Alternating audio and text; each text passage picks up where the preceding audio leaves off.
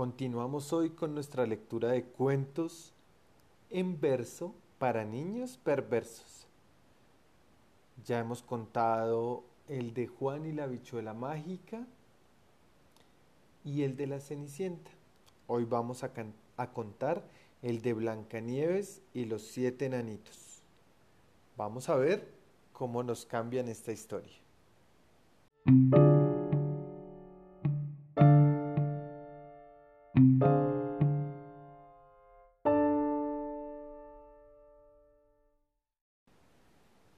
Blancanieves y los siete enanos.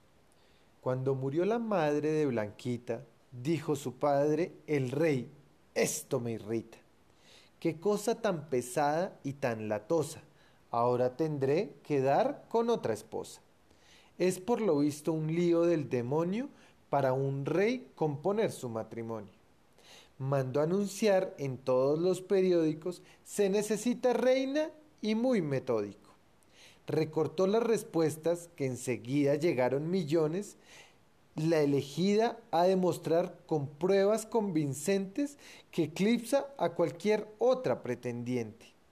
Por fin fue preferida a las demás, la señora Obdulia, Carrasclas, que trajo un artefacto extraordinario, comprado a algún exótico anticuario. Era un espejo mágico parlante, con un marco de latón limpio y brillante, que contestaba a quien le planeteara cualquier cuestión con la verdad más clara. Así, si por ejemplo alguien quería saber qué iba a haber de cena ese día, el chisme le decía sin tardar, lentejas o te quedas sin cenar.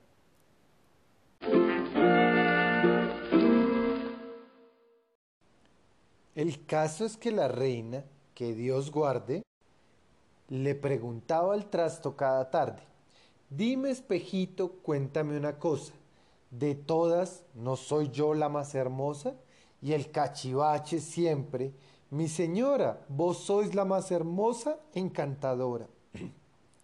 y bella de este reino, no hay rival, a quien no hayáis comido la moral. La reina repitió diez largos años la estúpida pregunta y sin engaños. Le contestó el espejo hasta que un día Obdulia oyó al cacharro que decía Segunda soy, señora, desde el jueves es mucho más hermosa Blancanieves. Su Majestad se puso furibunda, armó una impresionante barajunda y dijo yo me encargo a esa muchacha, la aplastaré como a una cucaracha, la despellejaré y la haré guisar y me la comeré y me la comeré para almorzar. Llamó a su cazador al aposento y le gritó Cretino, escucha atento.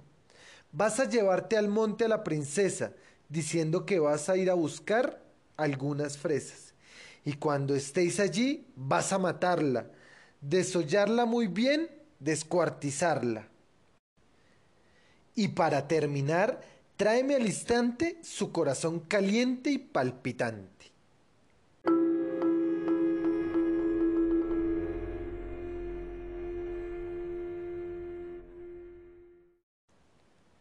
El cazador llevó a la criatura, mintiéndole vilmente a la espesura del bosque. La princesa que se olió la torta dijo, espérese, ¿qué he hecho yo? Para que usted me mate, señor mío. El brazo y el cuchillo de aquel tío erizaban el pelo al más pintado. Déjeme, por favor, no sea pesado. El cazador, que no era mala gente, se derritió a mirar al mirar a la inocente. Aléjate corriendo de mi vista, porque si me lo pienso más, vas lista. La chica ya no estaba, que iba a estar cuando el verdugo terminó de hablar. Después fue el hombre al ver al carnicero, pidió que le sacara un buen cordero, compró media docena de costillas, amen del corazón y a pies juntillas. Obdulia tomó aquella casquería por carne de princesa Que mi tía se muera si he fallado a vuestro encargo. Señora, se hace tarde y yo me largo. Os creo, cazador, marchad tranquilo, dijo la reina, y ese medio kilo de chuletilla y ese corazón los quiero bien tostados al carbón. Y se los engulló la muy salvaje, con un par de vasitos de brebaje.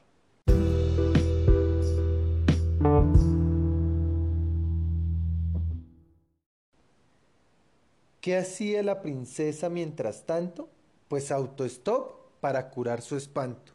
Volvió a la capital en un boleo y consiguió muy pronto un buen empleo. De ama de llaves en domicilio de siete divertidos hombrecillos.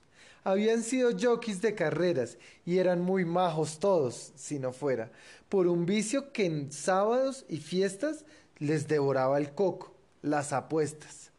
Así, si en los caballos no atinaban, un día, aquella noche, no cenaban, hasta que una mañana dijo Blanca, tengo una idea, chicos, que no es manca. Dejad todo el asunto de mi cuenta, que voy a resolverlos vuestra renta. Pero hasta que yo vuelva de un paseo, no quiero que juguéis ni al veo veo.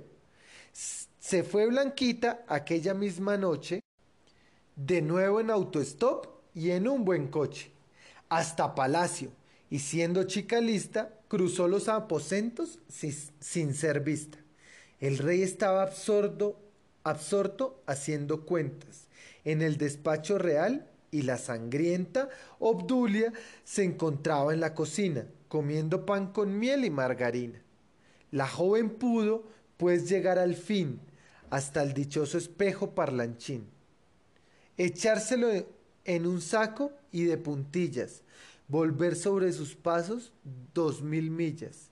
Que eso le parecieron, pobrecita. Muchachos, aquí traigo una cosita.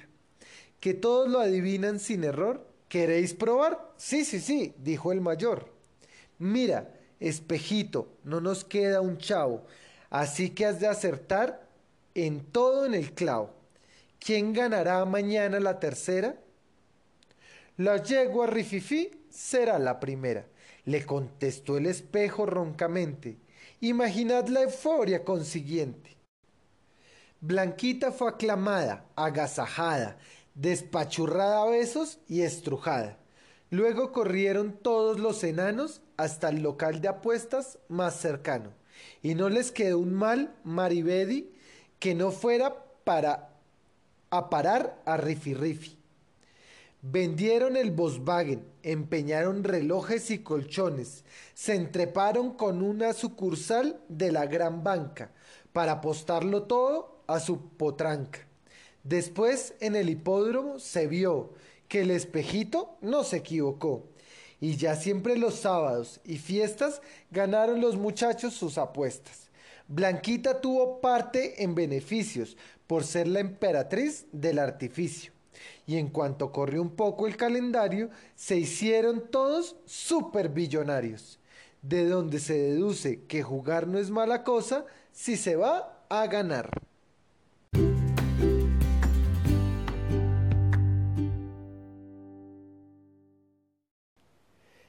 Y colorín colorado, este cuento se ha terminado. Acabamos esta versión muy chistosa de Blancanieves y los siete enanitos, que usaron el espejito para otras cositas. Hijo, ya debes estar cansado y ya es hora de dormir. Recuerda que te amo, te amo y te amo. Descansa, mi amor.